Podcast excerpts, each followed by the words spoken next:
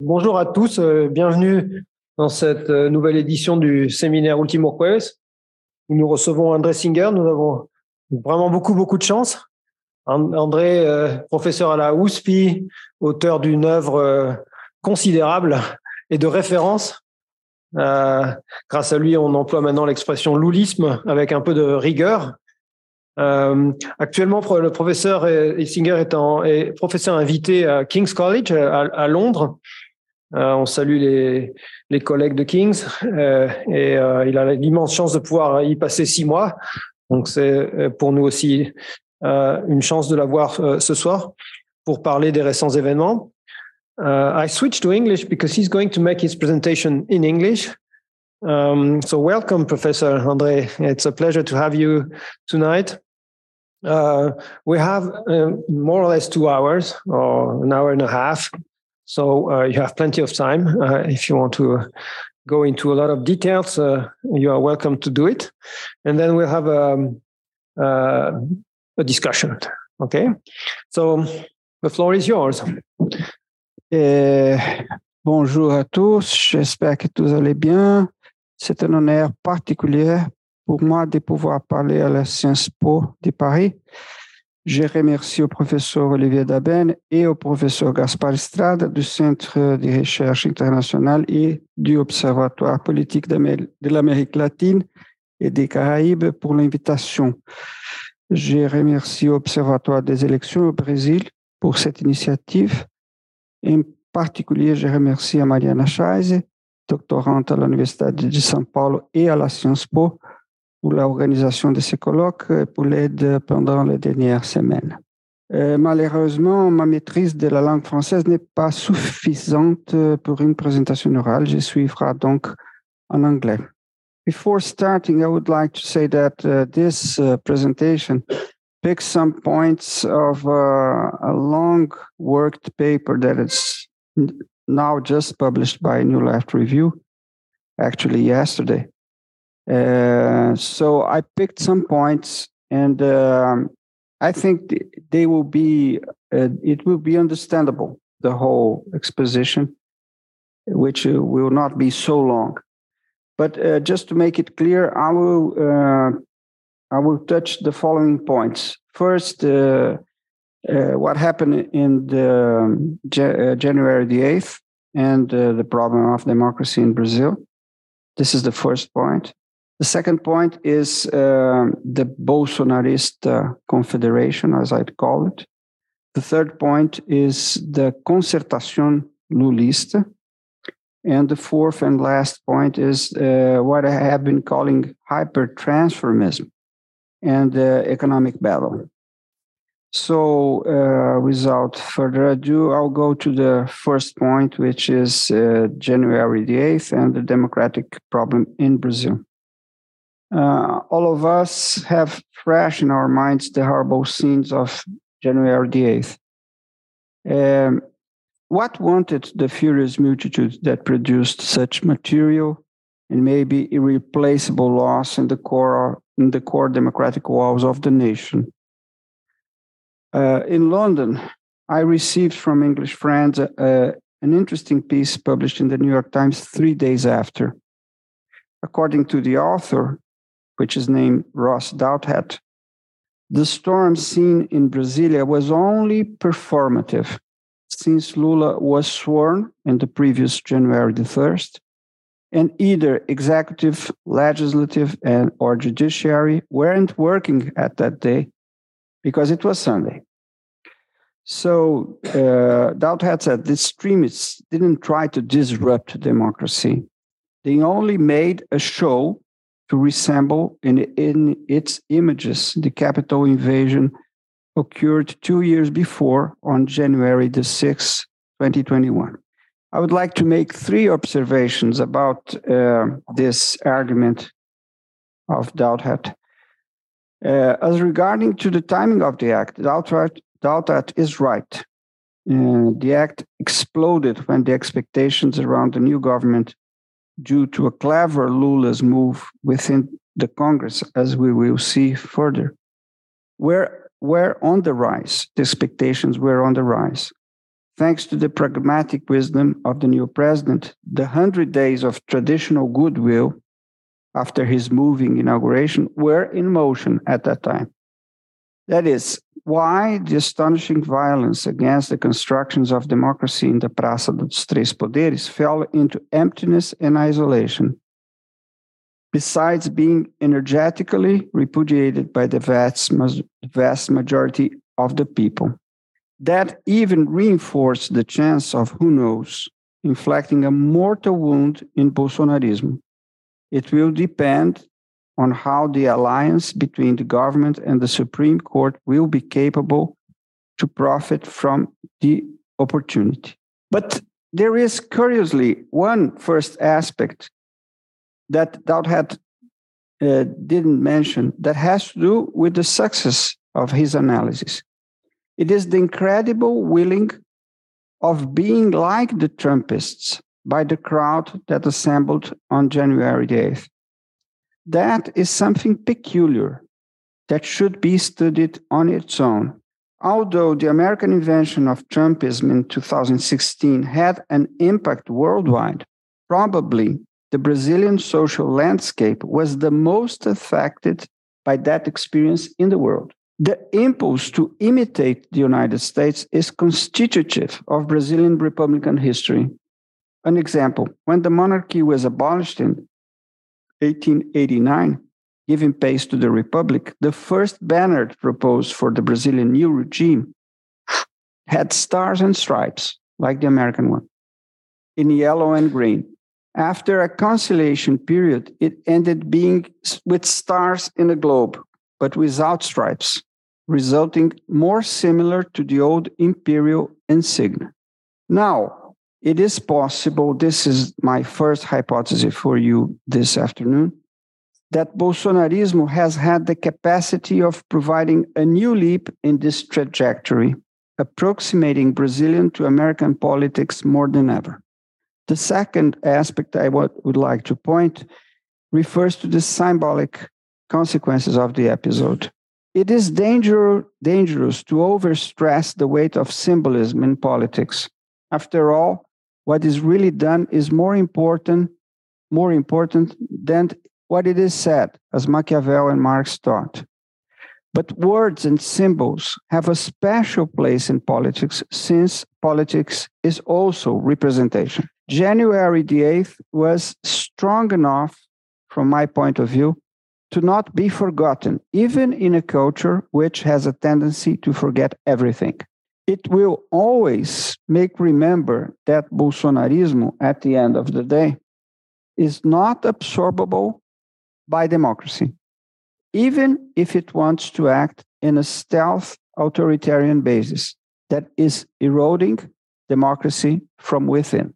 The third aspect I would like to point out is the political responsibility of politicians, military, police, officials, evangelical pastors, and and entrepreneurs in the events of January the 8th. Their involvement shows that the imitative performance noticed by Douthat also meant that part of the Bolsonarista bloc wanted to send a warning to the new government.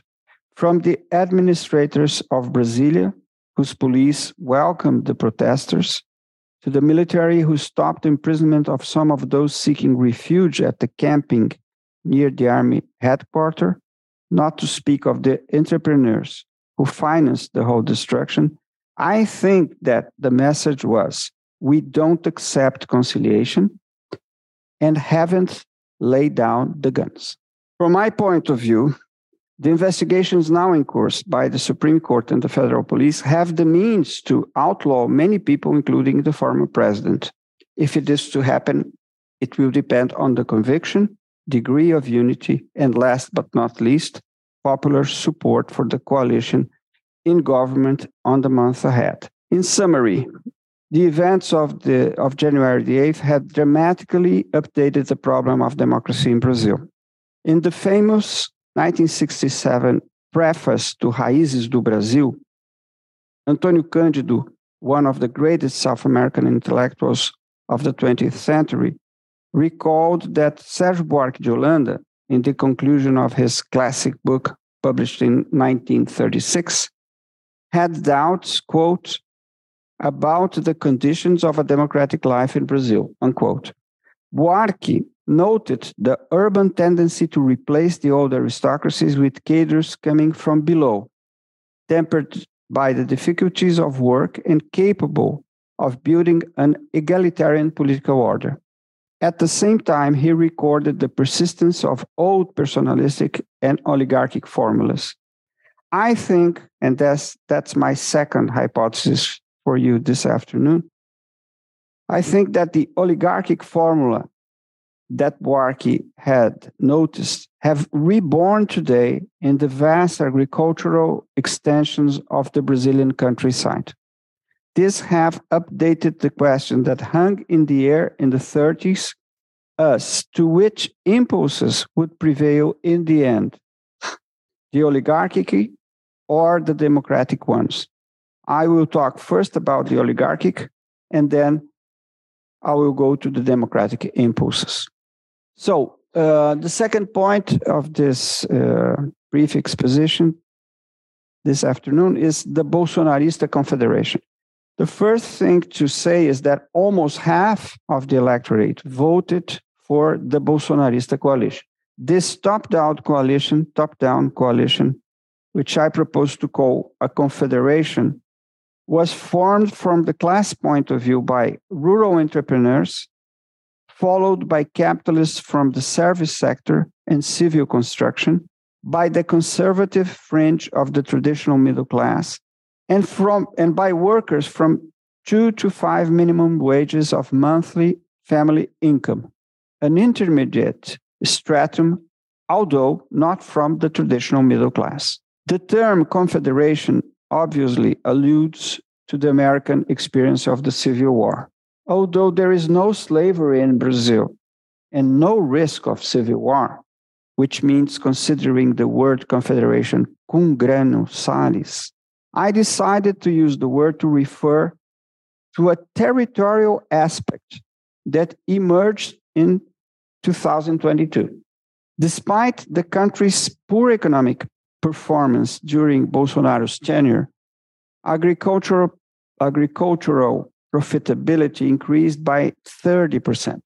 There was a boom in commodities and production grew, including during the pandemic. The prosperity of the interior spread from the north of Rio Grande do Sul to the entrance of the north region, including the non metropolitan region of the state of Sao Paulo and at least half of Minas Gerais. It extended also through the Midwest until reaching the north and even fringes of the Northeast. So it's a big corridor, a vast extension. I think, as the economist Braulio Borges, Borges pointed out in Jornal Valor, it is a huge Texan style enclave. There you can find jobs. There's not no unemployment there. This is very important. Dollars because they are exporting, and pleasant cities where you can listen to country music, practice recreational shooting, and to a certain point, right wing fervor dominates. I think there is something of a secessionist feeling there, of not accepting belonging to the Lulista Brazil, which is poorer, of African descent, feminine, diverse, and northeastern. It should be noted that as Bolsonaro relaxed, so I think that this complex is uh, a third hypothesis to be to be considered about what happened last year. It should be noted that as Bolsonaro relaxed controls on the destruction of the Amazon rainforest and allowed the encroachment of tribal reserves, the Confederation was reinforced by northern loggers and miners, many of them operating illegally. Now, talking about the metropolitan areas, service sector and civil construction entrepreneurs were la- actively engaged in the Confederation, which they joined as subsidiary parties. Behind them came many of the 20 million. Well, let me say, let me say a word about those entrepreneurs. they they can uh, offer service to to all of, of those people who are involved in in the agricultural agribusiness exportation, right? So they need a, a service sector, which can perfectly be a, a subsidiary part of that uh, class coalition. And behind those uh, service sector and civil construction entrepreneurs, maybe a part, an important part of the 20 million small businessmen currently existing in Brazil. I will repeat because the number is very important 20 million. 20 million small uh, entrepreneurs. But when I talk about small entrepreneurs, I can I can I can be talking about a very small entrepreneur, someone who works by by himself at uh, uh, an Uber an Uber car. Part of them, part of those uh, 20 million, mingling with the working class itself. So this is maybe an explanation, and this is the fourth hypothesis about the success the success of um, Bolsonaro among those earning two to five minimum wages. Uh, this is this is decisive because it's not possible to win ele- elections in Brazil without some popular uh, support. Finally, from an ideological point of view, Bolsonarism is a structure around the idea, I think, that society should not be integrated, only hierarchized.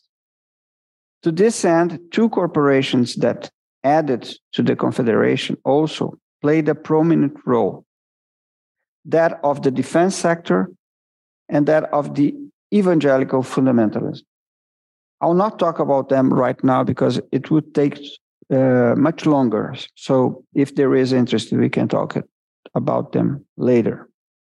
Now I'll go to the Lulista concertación. Uh, first point, it was above all the resistance of the poor, believing that Lula would help them to get out of their economic dire straits, which come from 2015, that allowed Lula to become to become finally victorious by 51% against 49% by Bolsonaro. Forced to chew bones from the arrival, arrival of the coronavirus, coronavirus on, the poor listened to Lula promise in April 2021, when he regained his right to be a candidate, that the steak with beer would land on their tables if he were elected. This was something that he said on his first speech after regaining his right to be candidate. But uh, it, it's not a metaphor. It's something uh, with concrete dimensions. Let's remember that red meat consumption had fallen to the lowest level since 1996 in Brazil although Brazil is the most important protein producer in the world, animal protein producer in the world. because of the poor voting intentions for the workers' parties, Workers' Party pre-candidate remained stable at around 48% for an incredible 18-month period despite the daily fear created by the then, by the then president in office. This is quite amazing.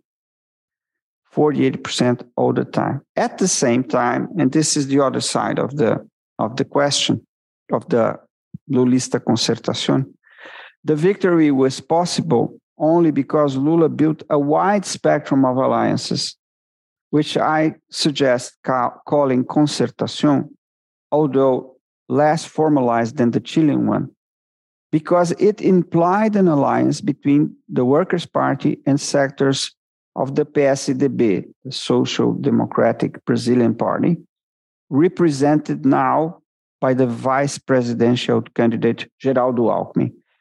As you know, Geraldo Alckmin is not now in the PSDB, he's on the Socialist Brazilian Party, but he represents the main part of the PSDB. That's my my argument.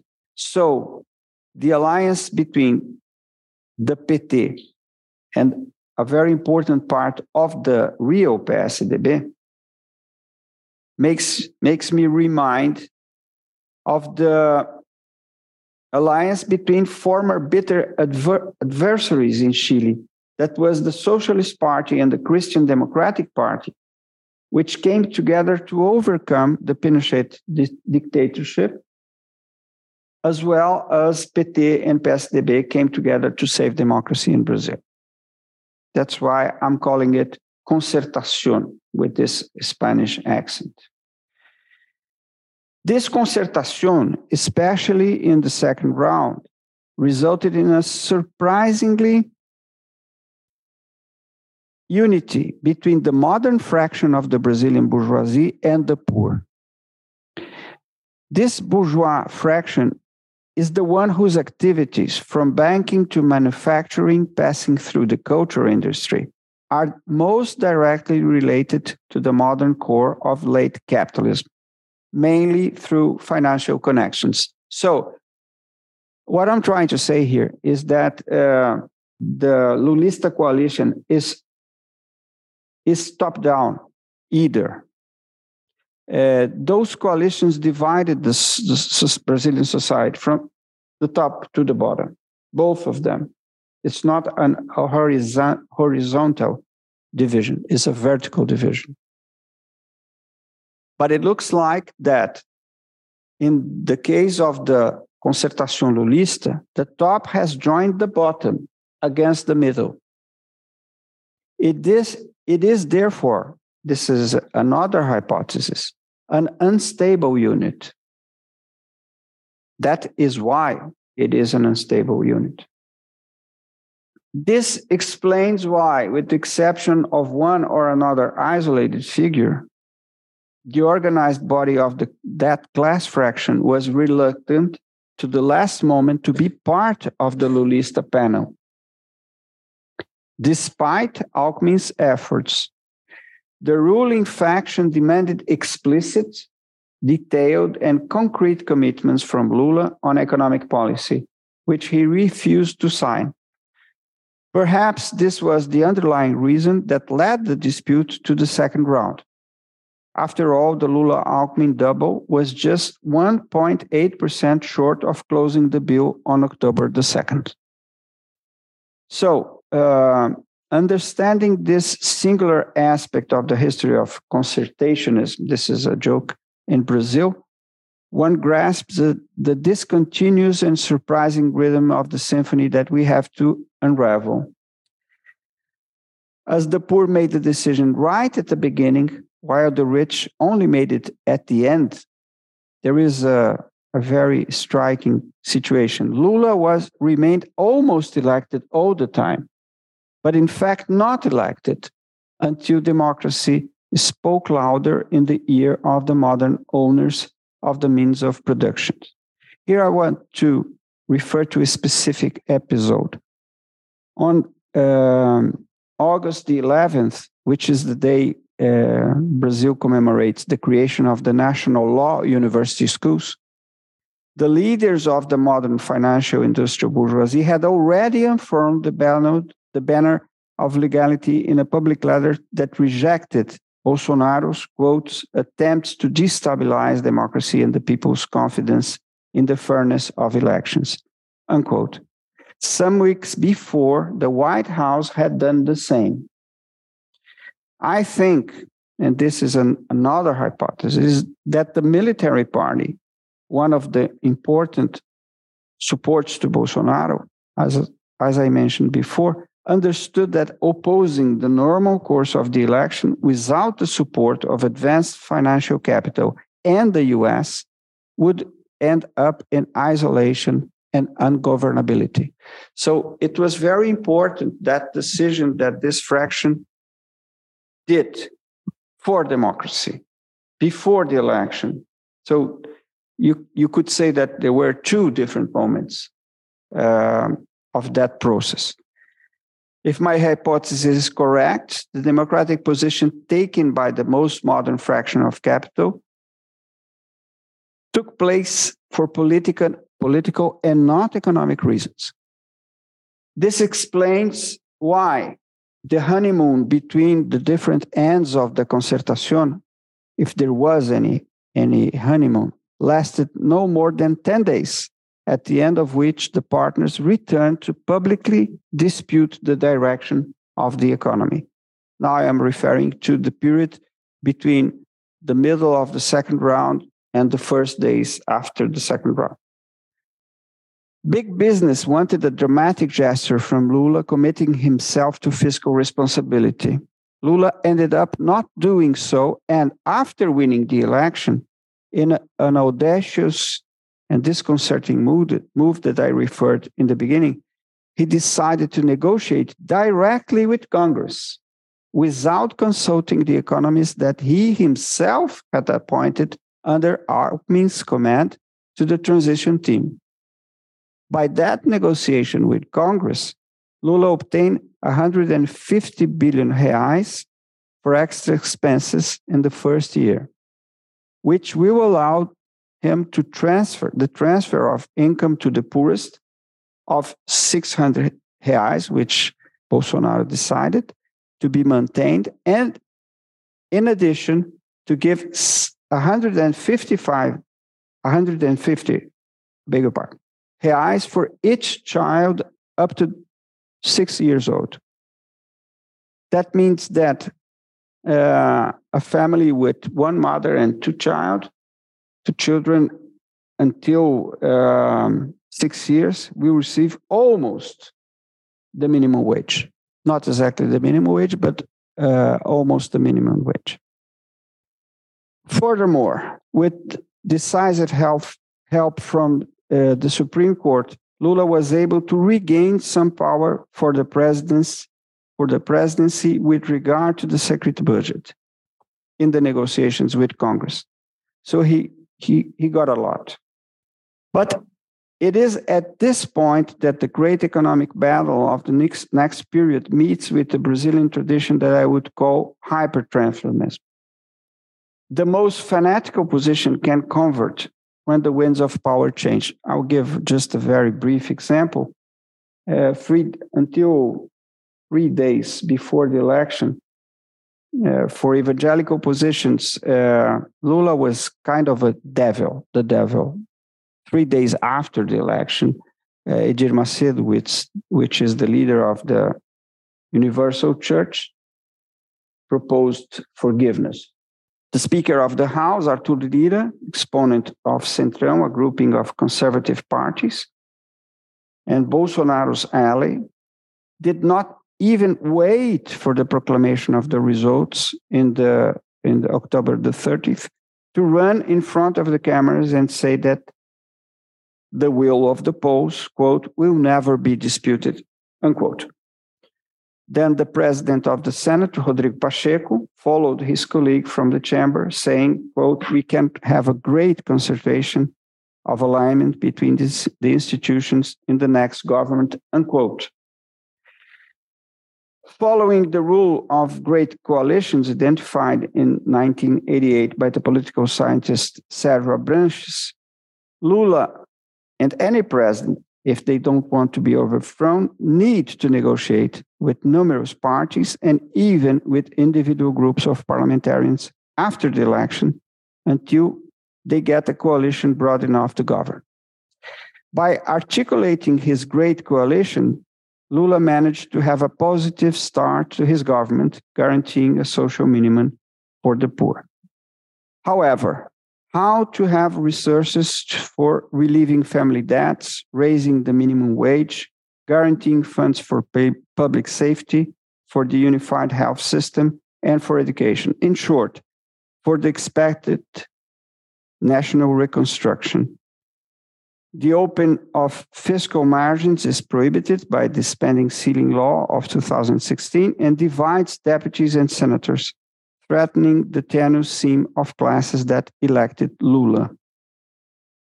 So, my final question before concluding is the broad concertation setup will be able to overcome its numerous internal contradictions and move towards an economic project that allows not only to open up lasting perspectives for social integration, but also to attract middle class sectors that dist- distanced themselves from Lulism after 2014, when the horizons of growth and distribution closed.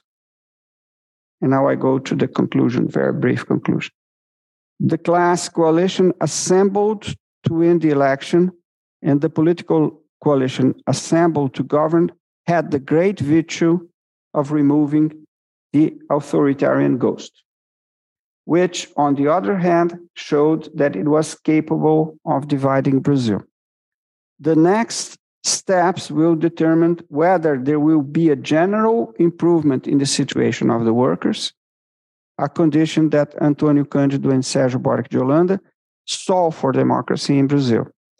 For both of them, democracy would only be successful if it favored the emergency, the emergence, pardon, of quote the oppressed layers of the population, the only ones with the capacity to revitalize society and give new meaning to political life unquote.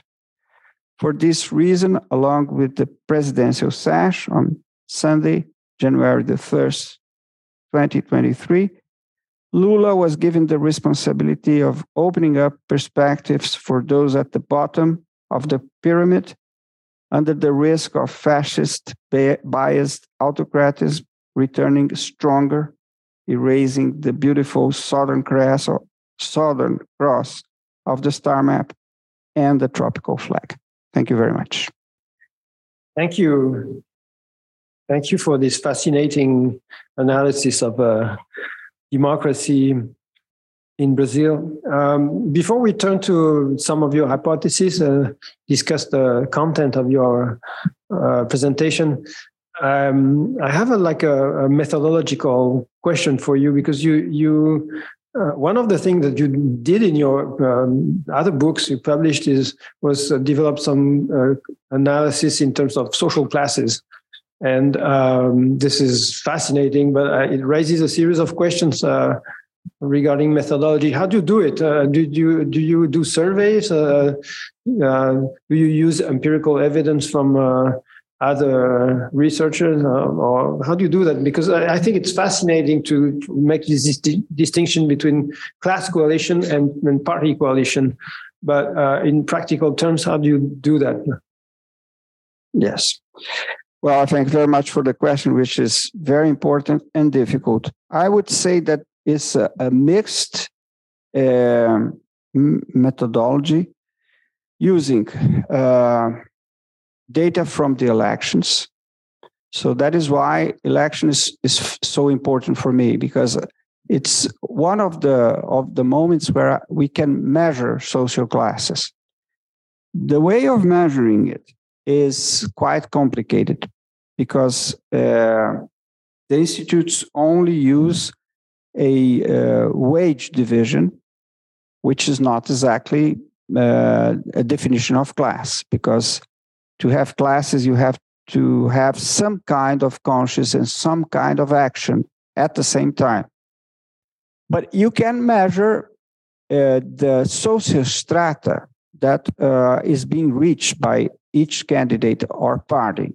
That is possible in the uh, and the political behavior research, studying elections. That is why I use all the time uh, until two minimum uh, until two minimum wage uh, salary or monthly family salaries or two to five or five to ten and more than ten. This is the classic division that for instance, Datafolha, Datafolha uses.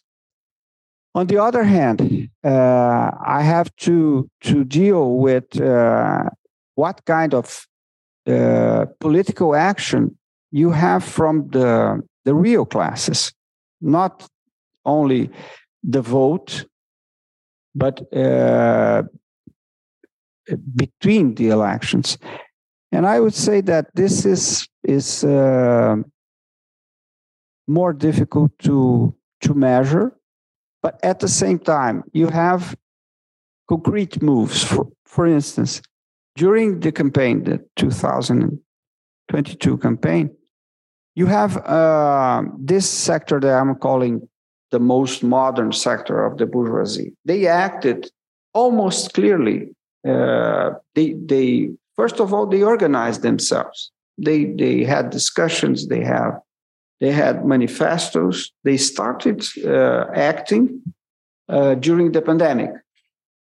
Uh, they they they uh, announced public positions against Bolsonaro. It began in September 2021, and they they went on. Uh, they had discussions with uh, a good number of pre-candidates, and they defined themselves at the end for Simone Tebet. So there you have an example of a concrete action by a fraction of classes.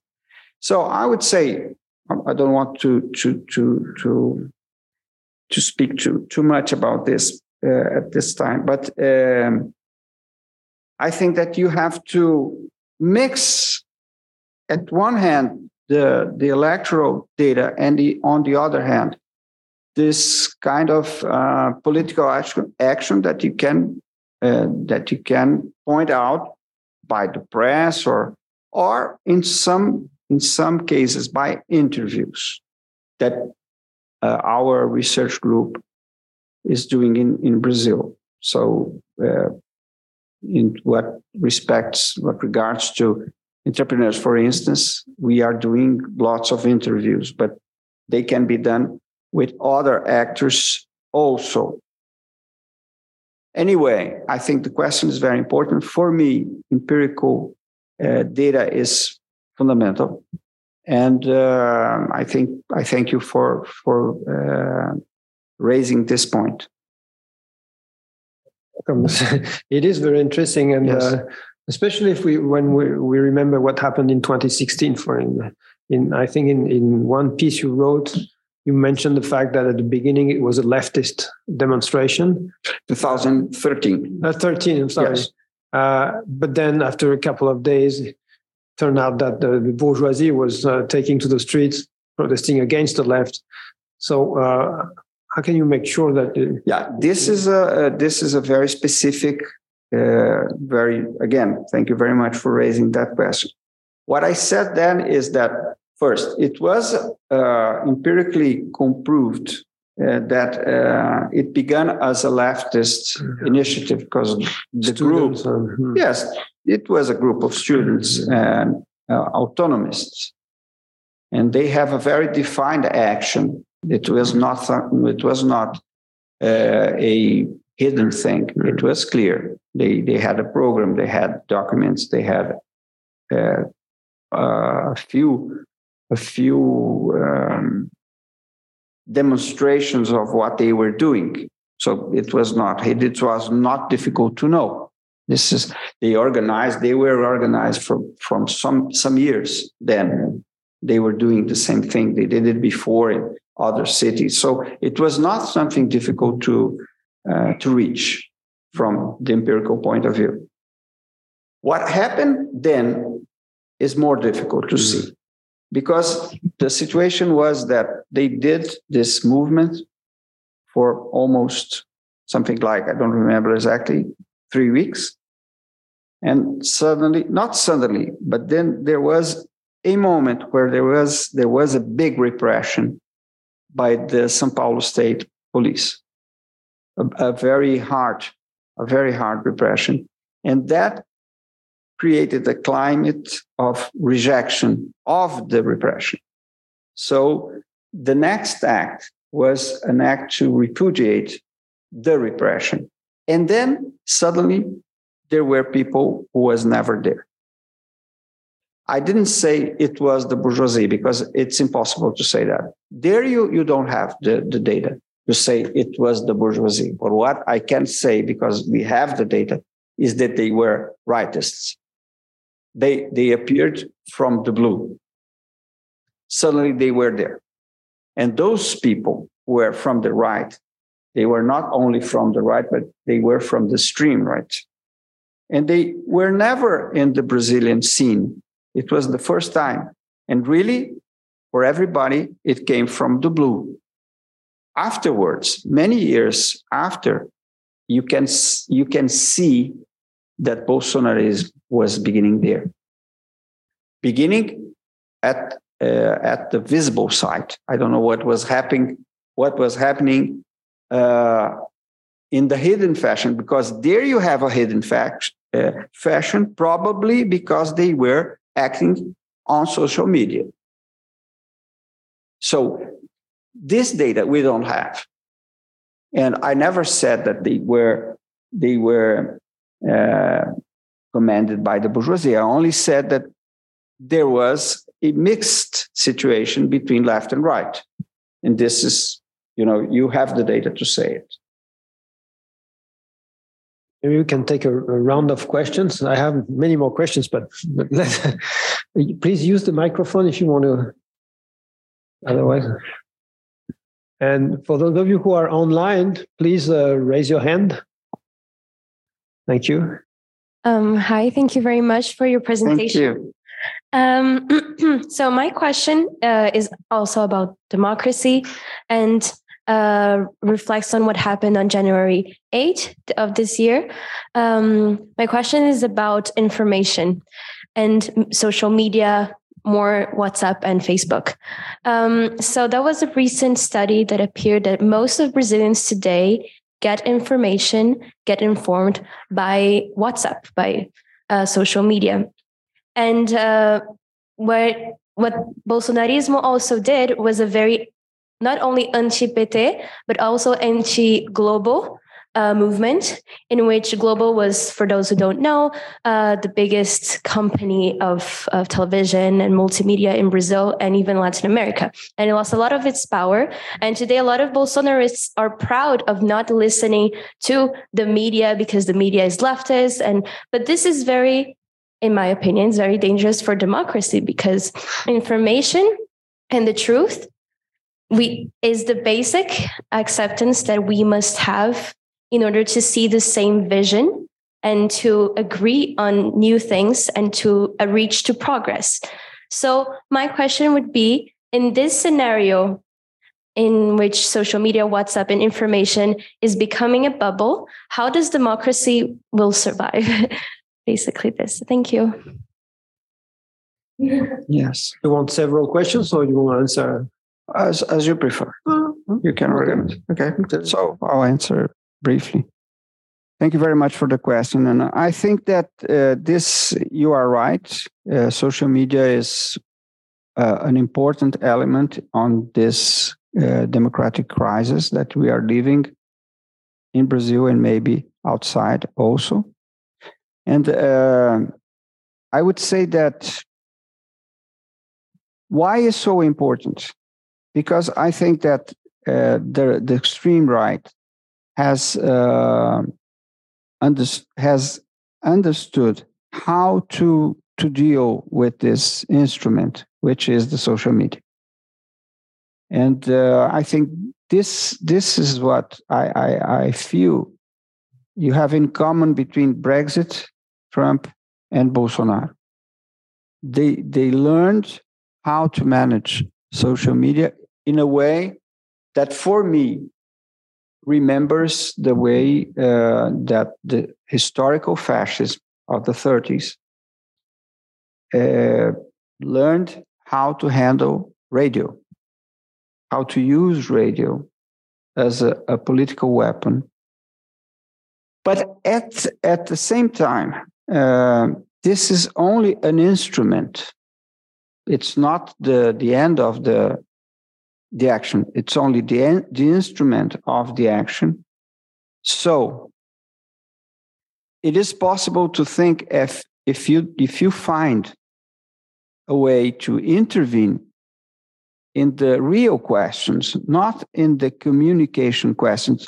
Not that the communication is not real, it is real, but you have to communicate something. You always have to communicate something. The means to communicate can change. And I agree that the, the, the extreme right has shown to be very clever and powerful in the way to to manage this new those new medias but At the end of the day, you have to say something. So if you can, if you can, uh, if you can make a program to say something different, which is real and not just communication, you have a chance. You still, I think, the democracy has a still a chance to uh, win this battle. So the problem at the end is not communication, although communication is very important. I would say that uh, the chance that democracy has is to change, is to change reality, reality of the people, because uh, you can see many countries divided. But it is if it is if it is divided, it it means that part of the the people are are not with the stream right.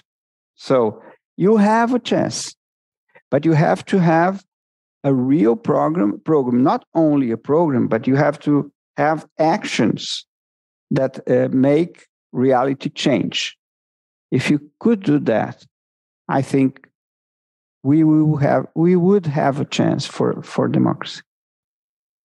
Um, carlos? Hi everyone. I hope you listen.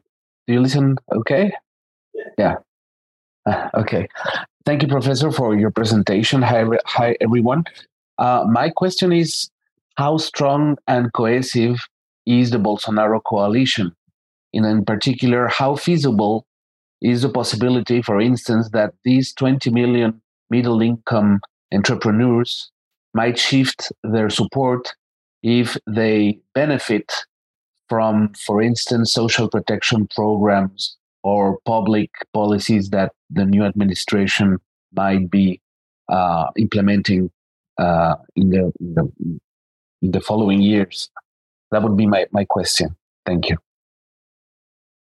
Thank you very much, Carlos. Um, I think the chances, the chance, I, I would not guess what is going to happen, but the chance is big because uh, those people want to uh, want to succeed. What they want is to succeed. So if you, if you, for instance, I, I, I wouldn't say that. I think that the, the European scene is different, but in Brazil, Brazil is a country who has to have economic growth.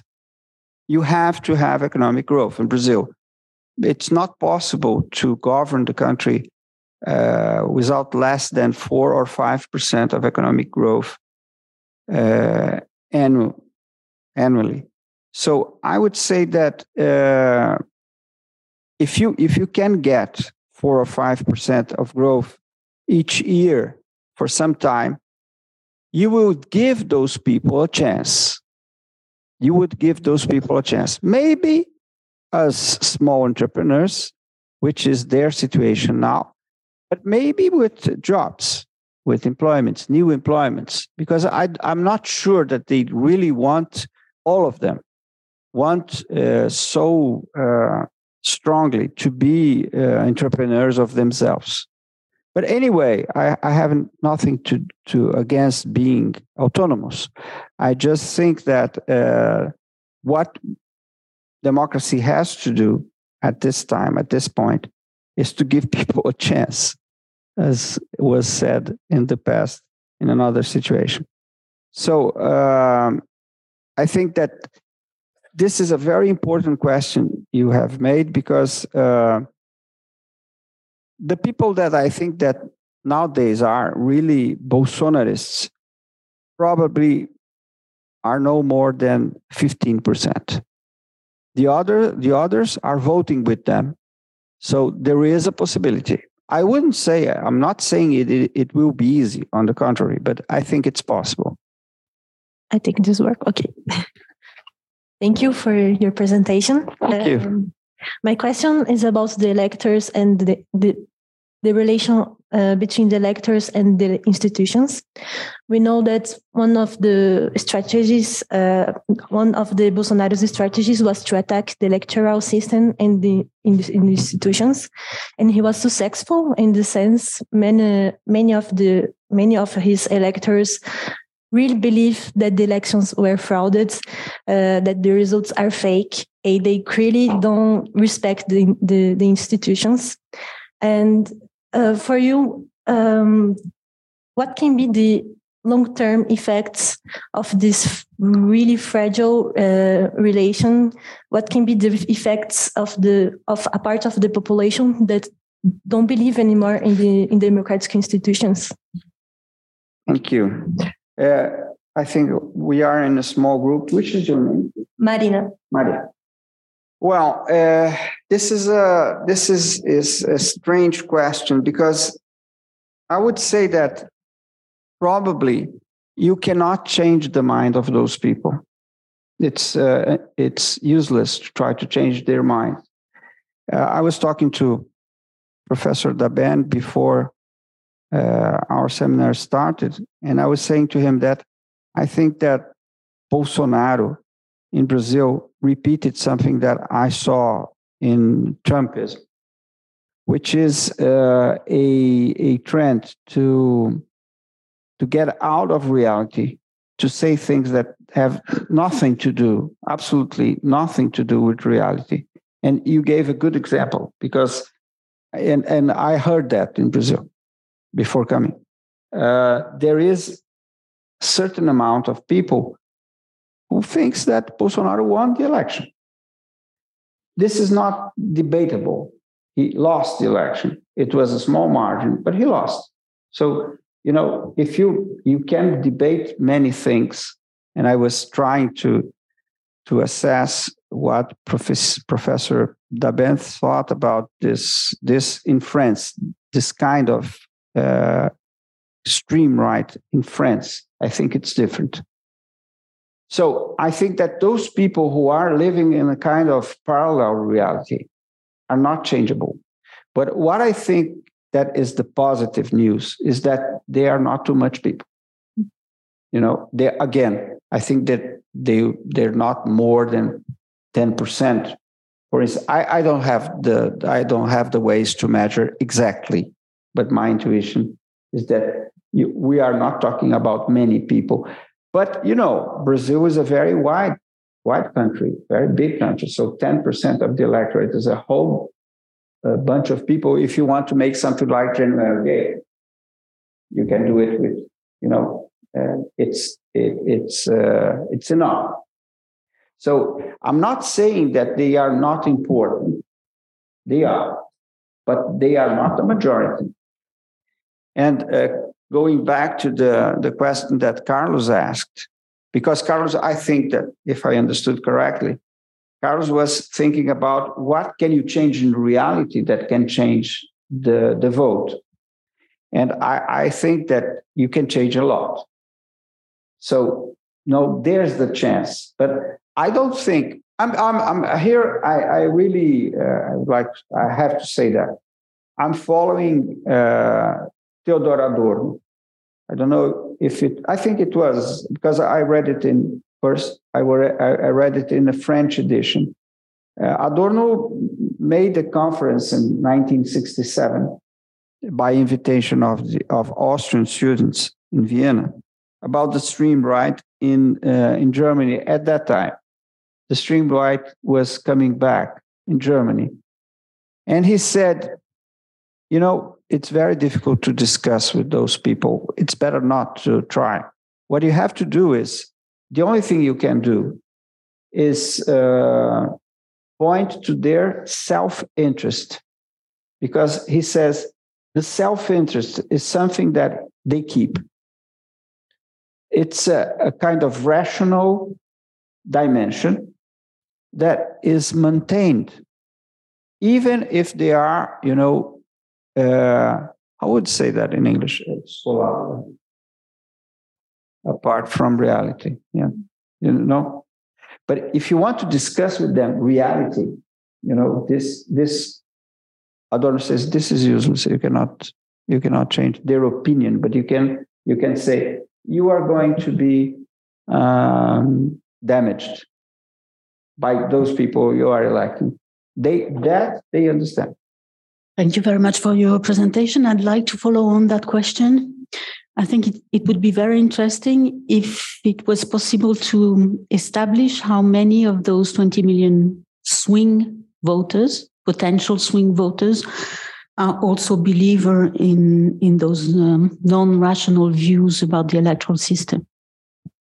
Because if they are to if they are to be positioned at the center of the electoral system as the swing voters, it's it would be very interesting to know more about their views on the institutions, not only on economic policies and whatever they can benefit from the policies developed by a specific government. Thank you again. Could I have your name? My name is Sophie. Sophie? Okay. So, Sophie. Just to, um, I was listening to you and I was thinking of uh, that those sociological studies in Britain in the 50s and the 60s about the remaining conservative uh, working class voters. Yes. Sophie, thank you very much for your question. Uh, what the poll shows and the research that I have access show shows is that um, from one point of view, they, they, there is really something uh, of uh, being against the Workers' Party, against Lula. This, this is uh, an important issue, no? Uh, by itself. It doesn't matter too much what is being done, but uh, by itself. No? Um, this is this. I think it's uh, it, it, it is it is uh, relevant. At the same time, uh, I would say that uh, you know if the country is going to be rebuilt, and this notion of rebuilding is important, I think, because uh, it's the same uh, notion that is being used in the United States. You have to rebuild. What, uh, uh this point, it's necessary to say that this costs a lot, so lots of money. So you have to, to look at the economic conditions. But now talking about uh, an ideal situation, if the country is going to be rebuilt, uh, probably those people will rethink his their uh, their democratic option. What happened in January the eighth probably was rejected by those people. The swing voter, as you said, um, because the question is a conservative part of the working class, yes, I think you are completely right to be reminded of those studies in England and the United States, the 50s. But those people could vote, they could vote for a democratic option against an undemocratic option. They could do it. They were not extremists. They were only conservative, which is more or less acceptable and different.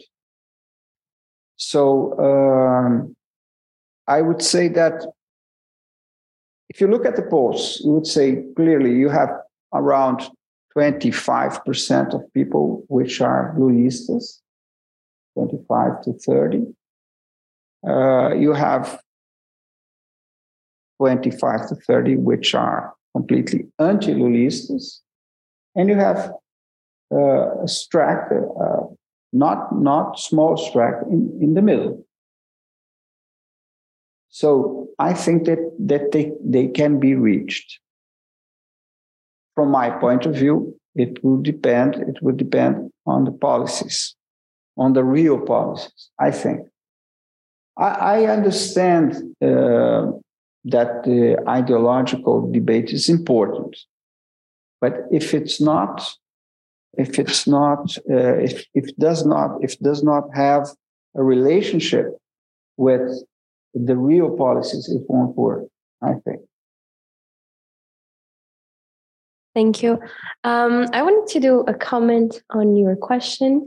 um, also because it's interesting. Two days ago here at Sciences Po, we welcomed uh, one of the minister of the Supreme Court, uh, Minister the the judge, Minister uh, Barroso, and he actually explained that during the accounts of votes, uh, the armed forces were there to in order to supervise and see that everything was okay and indeed there were no frauds and they were not very happy but still they could not say um, they could not say there was a fraud and i think it's important that in the movement of january uh, 8 there was even though there was no immediate arrests from police at least there was no either commitment of the armed forces because that would mean a coup uh, d'etat.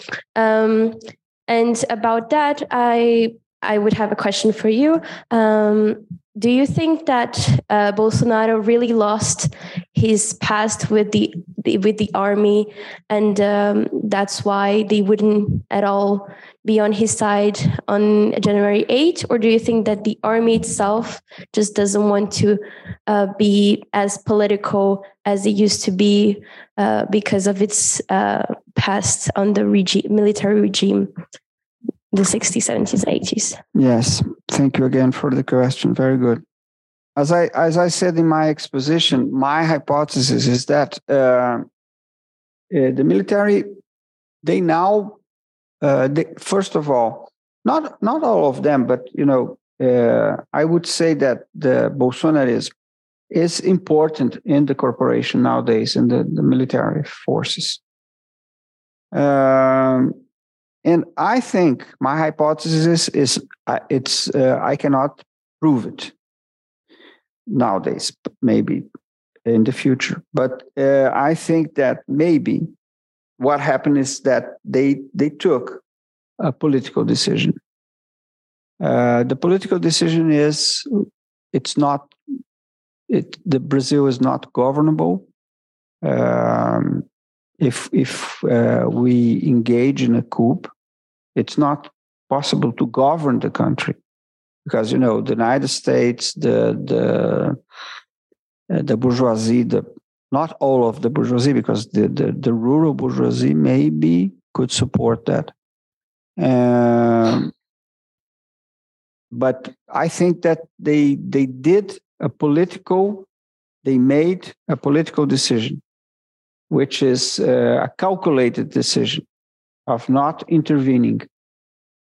Um, what is going to happen from now on has to do more or less with the, the discussion we have been having here.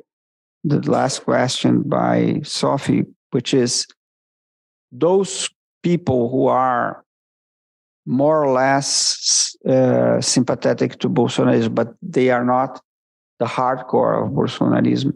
What they are going to what they are going to think from now on it, I think it depends on how this new experience is going to evolve, to develop. Um,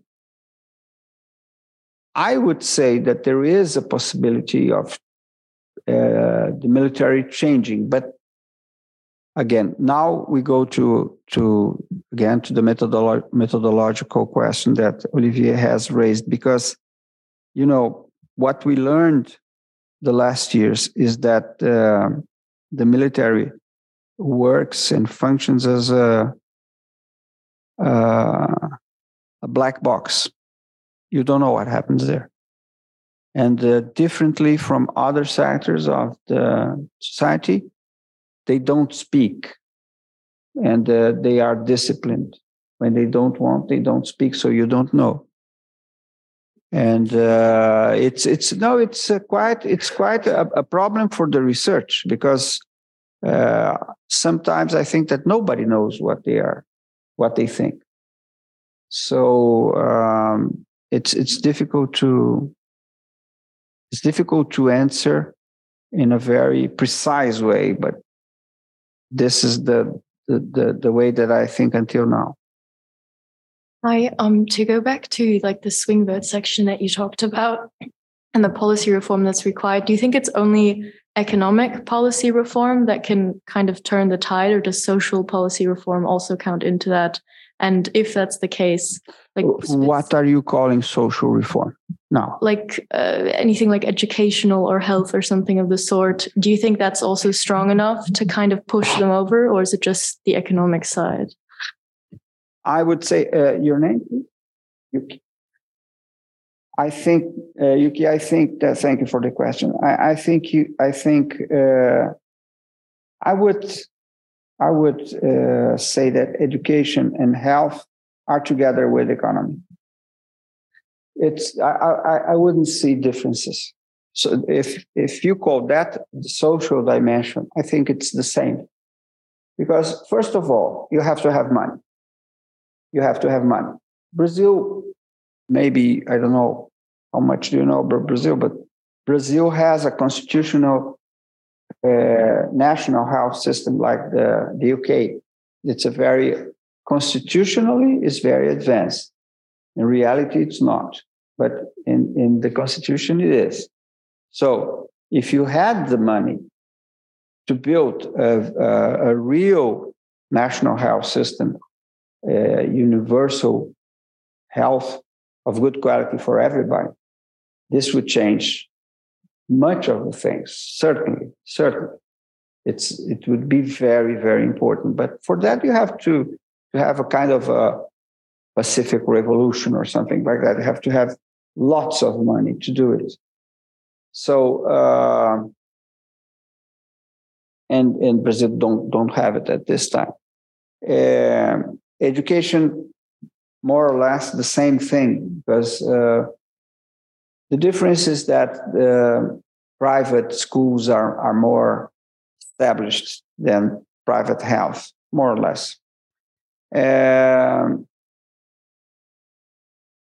so I think, yes, the, the social dimension is very important. Maybe if, if you want, we should call, we should talk about uh, social and economic reforms but they are very tangled. They are very uh, they working together all the time. I think.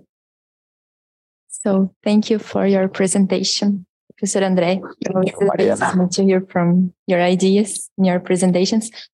I have a question regarding Bolsonarism as a concept. Because you showed us in your previous works, in your previous books, that Lulismo is a really complex phenomenon. It's a multi-layered phenomenon.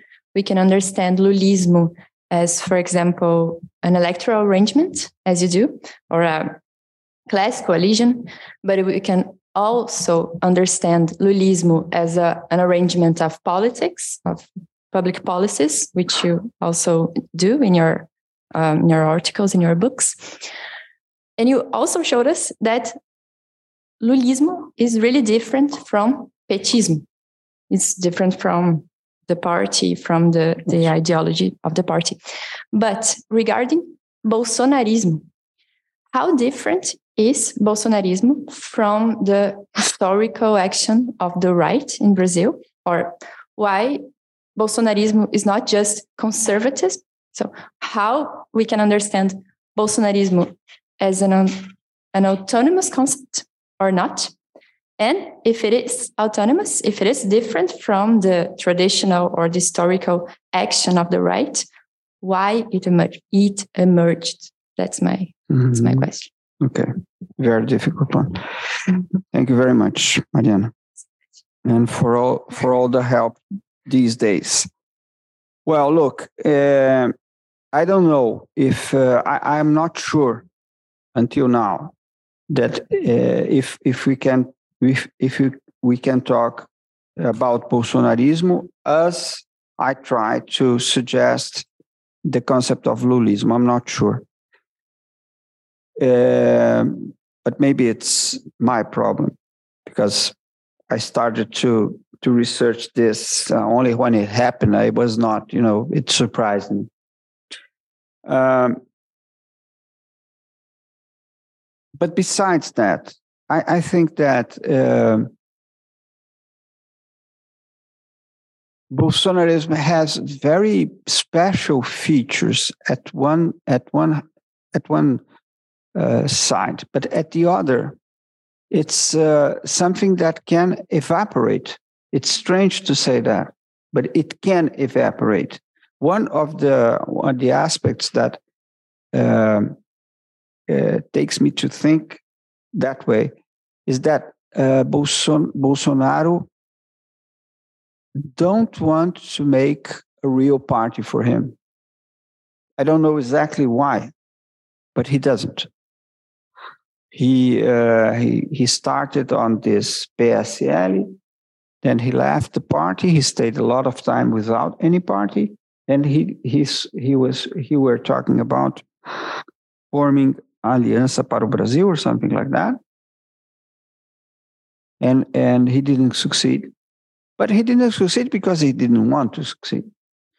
And then he stayed lots of time without any party, and then he decided to go to the Partido Liberal, which is a party from 1985, which has has had many forms, and now is a Bolsonarist party.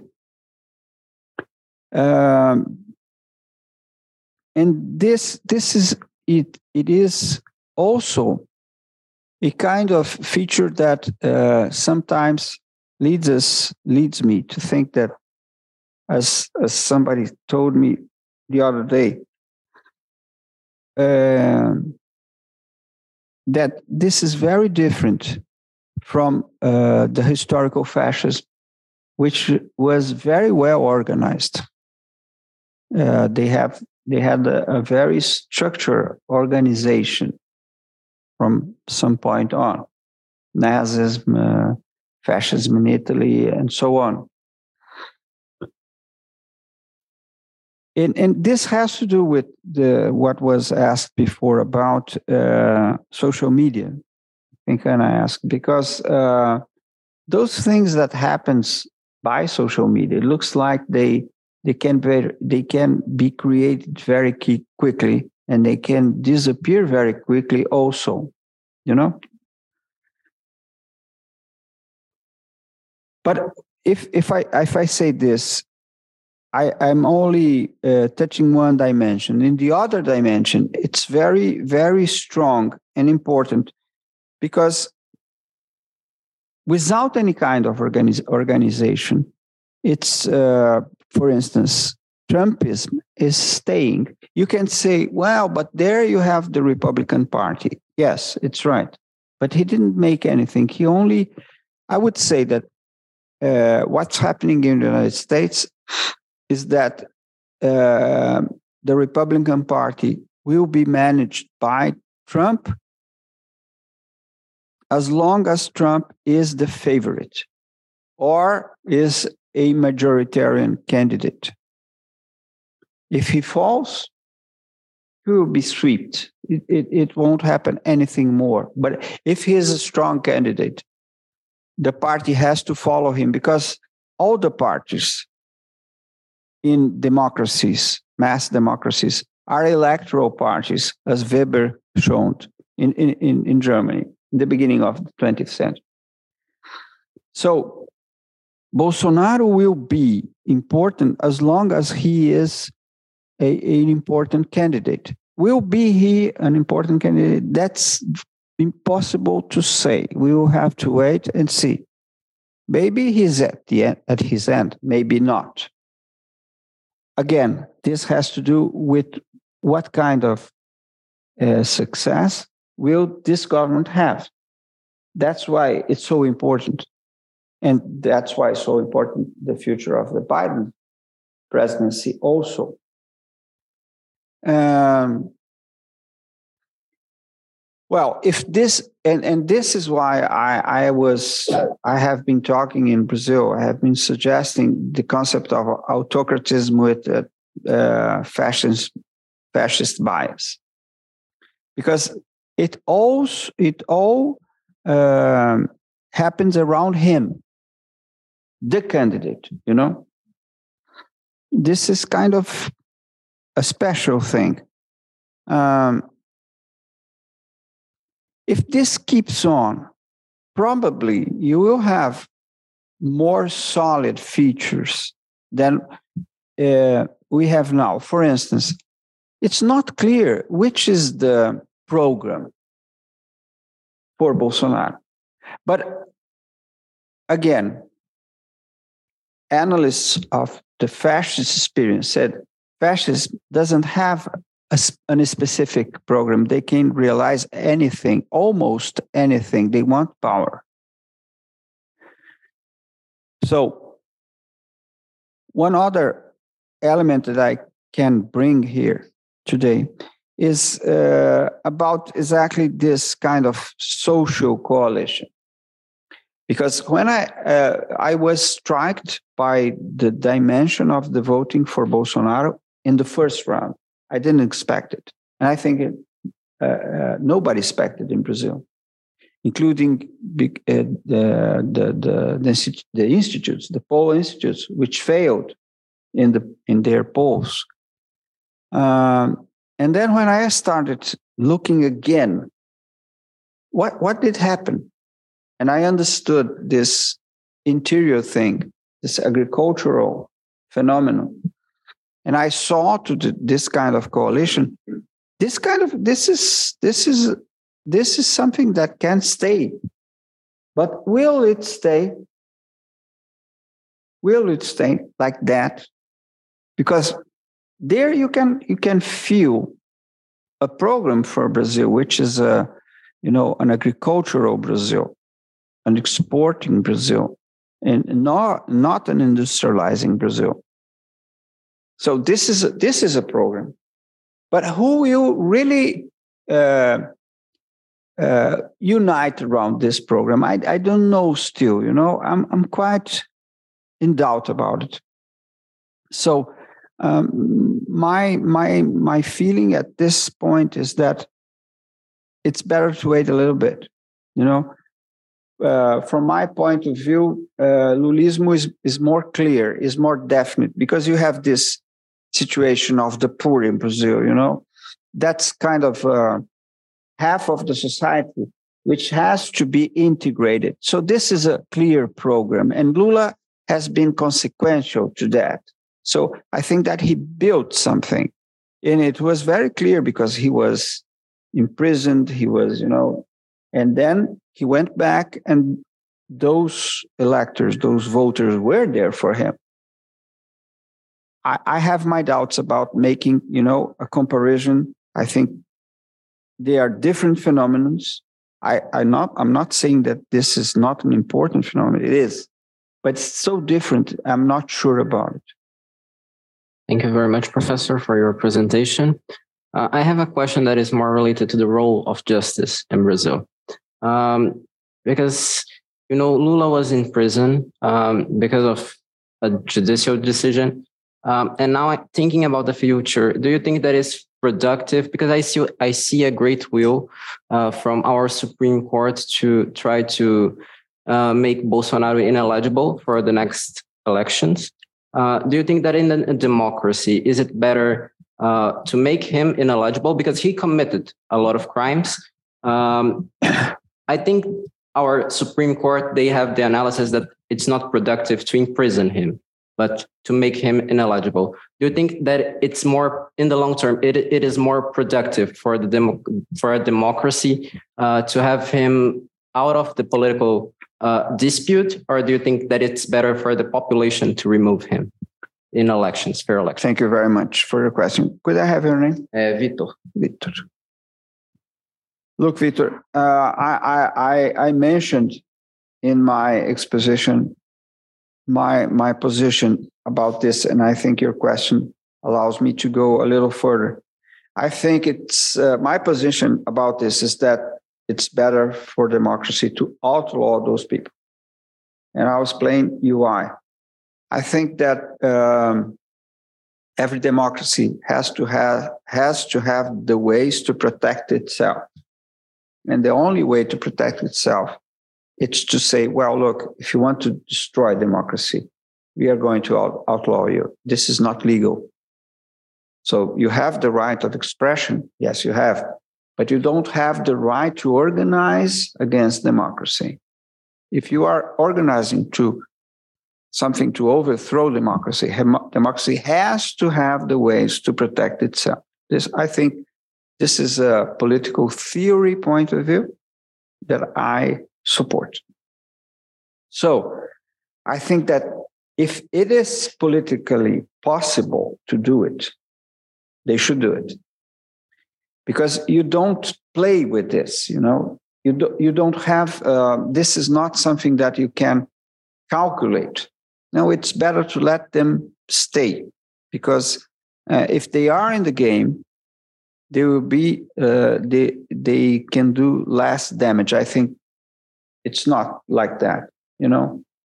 And democracy has, including this, has an ideological uh, consequence because democracy has to show to the people what is what is allowed and not and what is not allowed. Because because at the end of the day, you have to decide if you really want democracy and if democracy it is the center of the constitution, it is a decision of the Brazilian society or not. This you, you, you cannot you know, you cannot say one thing and the opposite at the same time. No, we are for democracy, and democracy is it's uh, our system. It's the system that the majority of the Brazilian people wants. But we allow people to organize against democracy. That was what was done during uh, Bolsonaro presidency. And I think it was a mistake. But at the same time, it was not a, a, a free mistake. It, I think that it was not easy because if you have almost half of the country with with someone, you know, it's difficult to have the political strength to do this. So that is why the the electoral result was so uh, problematic at the same time, what those people did on January the 8th was, you know, the perfect situation to just say, this is not acceptable. We can accept debates. We can accept, uh, we can accept uh, many things, but we cannot accept violence. If you accept violence, you are opening the door. You, you really are, you are saying, okay, uh, I say I don't accept violence, but I, I really accept. So if I accept violence, I'm really saying you can organize, you can propose. This makes part of democracy, and it does not make part of democracy. You know, it's against democracy. This is, is a very important point, I think. And it has to do with the fact that probably you know this concept by that it was not created by him, but it was it is used by Adam Przeworski's stealth uh, authoritarianism. You know, it's a kind of authoritarian alternative that erodes democracy from within. But I would say something more than that. It erodes democracy from within and from without at the same time. That is why democracy has to react because they are acting at both points. You act uh, uh, within elections and outside elections, against elections at the same time. You understand? In some ways, this is a. I want. I don't want to, to get in this discussion about fascism this moment, unless you want. But in some ways, it was what uh, Hitler did after after he was defeated on the the coup in München, uh, he said, "Well, we are going to win elections." But everybody knows that they were organizing outside. You know, they have militias, they, it, they have violence, organized violence. This is not acceptable. I think it's not acceptable, and and the risk is too high maybe it's not so much about democracy, but instead the rule of law. And the two, you know, mutually yes. reinforcing each other. But you don't want to have the rule of law undermining democracy authorizing you know any candidate to run for elections, even if he's a criminal. So you have you, you, what we need is both a strong rule of law and democracy. Yeah, I think maybe you're right. Maybe maybe we should activate at this point the, the concept of rule of law. Mm-hmm. Yeah. I agree. I had one. I don't know if it's going to be the last question, but I, uh, I had a question uh, regarding the territorial dimension of your analysis. Because uh, if I remember well, uh, in, in your book on Lulism or in the piece, um, you analyzed the 2006 election as a realignment election favoring Lula, yes. of course. Yes, yes, I did. Part of Lulism is is a is a consolidation of a stronghold in northeastern Brazil. Yes, it is. Uh, now, the if we look at the the electoral maps of the last uh, the latest two elections, they're very similar. Uh, so uh, there hasn't been any realignment uh, lately. Not in, in, in, any case, not favoring Bolsonaro. It's since 2006 there hasn't been any changes in the electoral maps in Brazil. It's quite impressive. How do you explain that Bolsonaro was not able to uh, trigger uh, realignment? in some ways, uh, I, I, you are confirming my hypothesis of the realignment because realignment has to to last. If it doesn't last, it's not realignment. It changes all the time. It's de-alignment, but not realignment. So I think that what's what is happening is that uh, there was really a realignment on 2006, and the realignment was that the poor people went for Lula and that's the, the, the social basis for Lulism. At the same time, the middle class went for the opposite of Lula, which, which was led by PSDB until 2018. We have to remember that uh, on the 2014 election, PSDB almost won with Aécio Neves. They, they, it was a very small margin that uh, made them lose and uh, unfortunately, they decided not to wait 2018 because I, I think that if they had waited, probably they have won. Yeah, and democracy would would be preserved. But they decided to take the short way, to make a shortcut to what was what is typical from is typical of Brazilian history, political history, but it's not a good feature for us. Anyway, my my interpretation, Olivier, is that um, Bolsonaro is now the person who is leading the middle class camp, and that's why PSDB is uh, looks like being emptied. Uh, the last in the last election, 2022, uh, they elected 13 uh, uh, congressmen only uh, so it's it's uh, too small for what was uh, the second and sometimes the first party in in the country. But um, so the question is, and it has to do with Mariana asked. Is the question is to to know what is Bolsonaro capable of doing with this whole block that now he is really leading because he has the votes, you know. Uh, what is he capable of doing with with with that? You know this is this is a difference an important difference between brazil and the united states. This is i agree uh, because uh, in the united states you have the republican party and they organize more or less what what is the the other side the the coalition in brazil. You don't have that. So i i think olivier that the the, the answer is because Bolsonaro is is having those votes, the middle votes, you know, and uh, and Lulismo has the poor votes. But anyway, if if you want to go to the detail, what is an important thing is that more or less from uh, the last uh, 10 years you have this this uh, portion of the the low middle class, which which I I mentioned being those people between two and five minimum wages, uh, those people are voting for the right. And this is uh, more or less a change. It's not a realignment, but you know, it it is an important feature of uh, the last ten years and Bolsonarism. So maybe you have a decisive thing here. It has to do with Sophie asked about swinger, uh, swing voters, those those guys.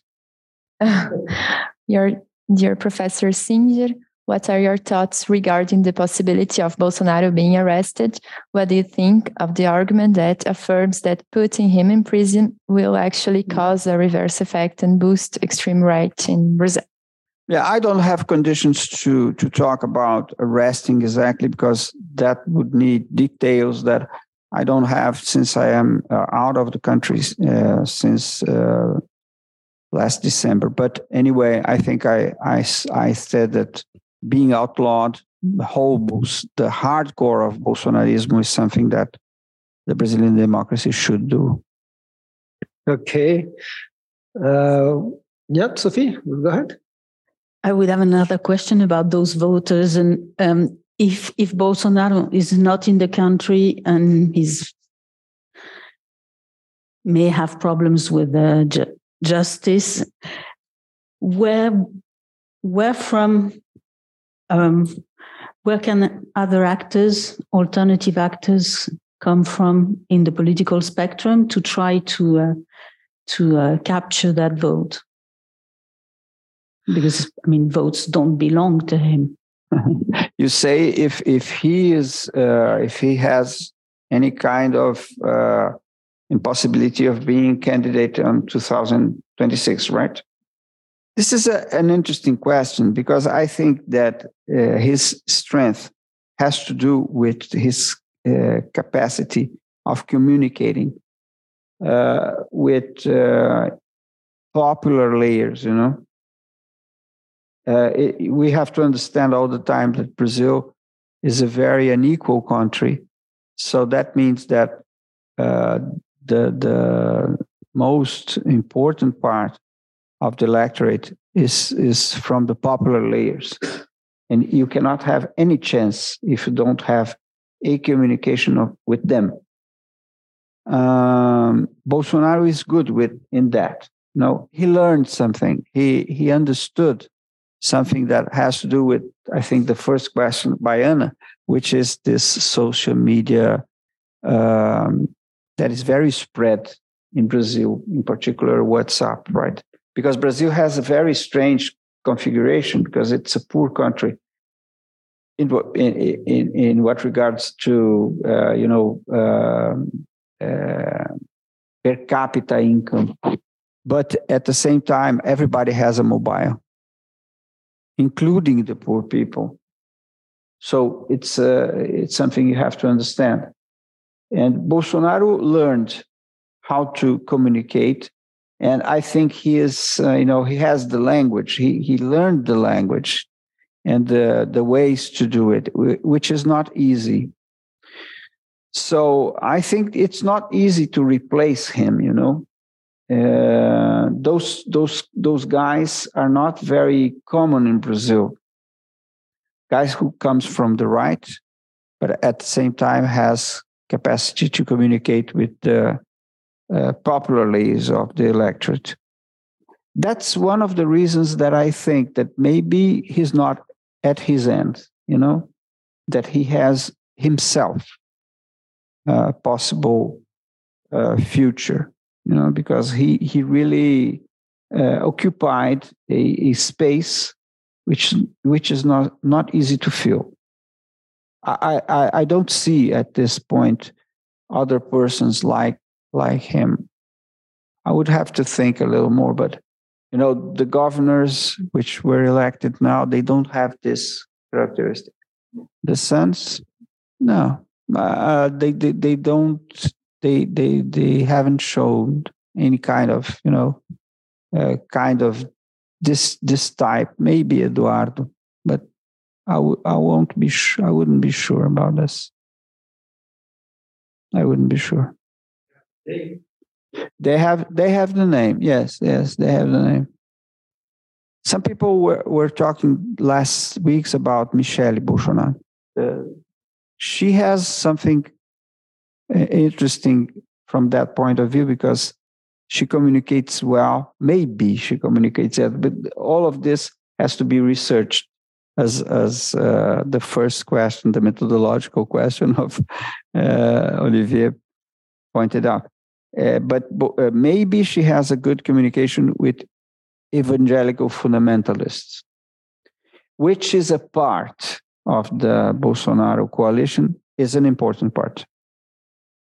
Um, thank you so much again. Um, my question well when we talk about democracy we talk about people and uh, well as you as you all know brazil is a very ethnic, ethnic ethnically diverse people uh, many ethnical origins um, and lula was uh, very well known for, in his last mandates to really talk about um, um, the the economic difference and inequality between African descendant Brazilian people uh, and uh, white European descendant people right. um, by imposing quotas, which were very debatable, but now they seem like they were proven to be a real success on change.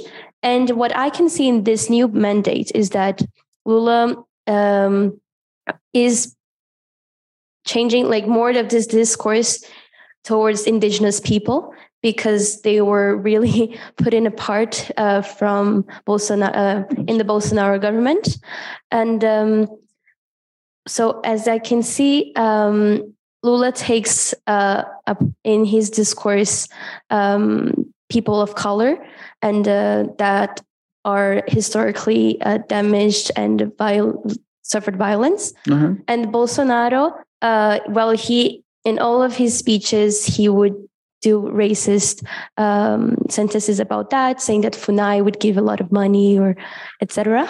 Uh, do you think that in Brazil we have a political racial division uh, in which uh, black people uh, and wh- white people would vote dif- differently, um, like left and right?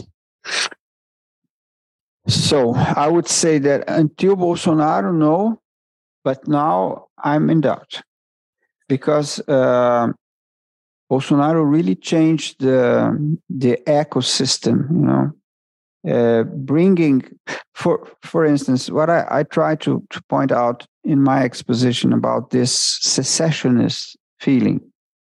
This is new. I, I haven't seen that before in Brazil. You know, a kind of, of feeling that I don't want to be part of that country, you know. And it's curious because I hadn't time to to say it was not the case, but I would say that this in some way divided the country in such a way that sometimes you feel you have two countries. You have really two countries, you know. And uh, I was surprised by seeing that I think that this didn't happen, or I didn't see it in the 2018 election. I think that it, it, it emerged now, you know. So uh, there are so many surprising things happening that maybe, Anna, we are seeing the rise of a racial dimension of voting because, you know, I, I was surprised by hearing uh, racist uh, racist uh, points of view being expressed in Brazil. I, I, was because you know Brazil, as you know better than me. Brazil is a country which is very proud of not being racist, of being an integrated racial society this is kind of uh, one of or, or, one of our myth, right? Suddenly, I, I start to hear things against some parts of of the people, some regions, and uh, again, as I said uh, in answering Mariana, this is all so new I think uh, maybe it's early to say this is going to stay and develop, but it could be. It could be, you know. So we, we have to, I think that as social scientists, we, we, we must uh, reg- register those things, you know, and say, well, here you, ha- you have something new. But I'm not able to say what is going to, to, to happen how is going to develop, you know. But I, I feel there there is quite a number of new features. So you'll have to come back to explain. Thank you very much, yeah. Olivier. Thank you again for the invitation. Okay, well, th- yes, I'm closing the, the seminar. I think we know we don't have any more questions. So thank you so much for your presentation and all the explanation. That was fascinating, and we will invite you. Thank you very much. Thank you. Can I make a comment before the Zoom ends? Uh, thank you so much for everyone who was connected. Don't forget, we have other events next week. So, from the OPALC as well, um, our researchers and invi- other people invited will talk about the elections of 2022 um, by the 27th of February and 28th. Uh, check on the website for more info. And thank you, Gunnar.